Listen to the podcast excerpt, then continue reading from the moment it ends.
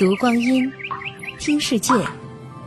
二零一七声音日历，十月二十六日，农历九月初七。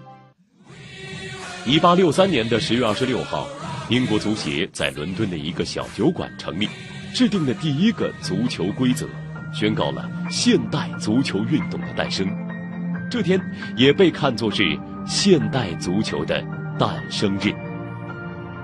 其实，从八世纪开始，早期的足球就以各种方式存在着。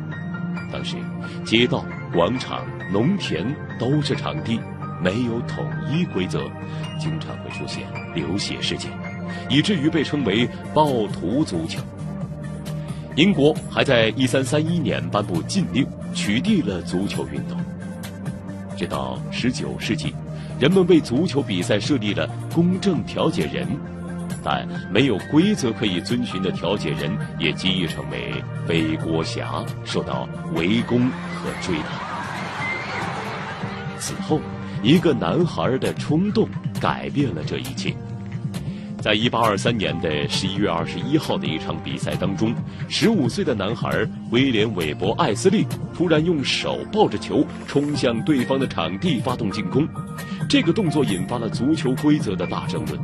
人们也意识到设定统一规则的必要性，赞同手脚并用的一方逐渐将比赛发展为橄榄球运动，而坚持只能用脚的一方则开始了现代足球比赛规则的探索和创立。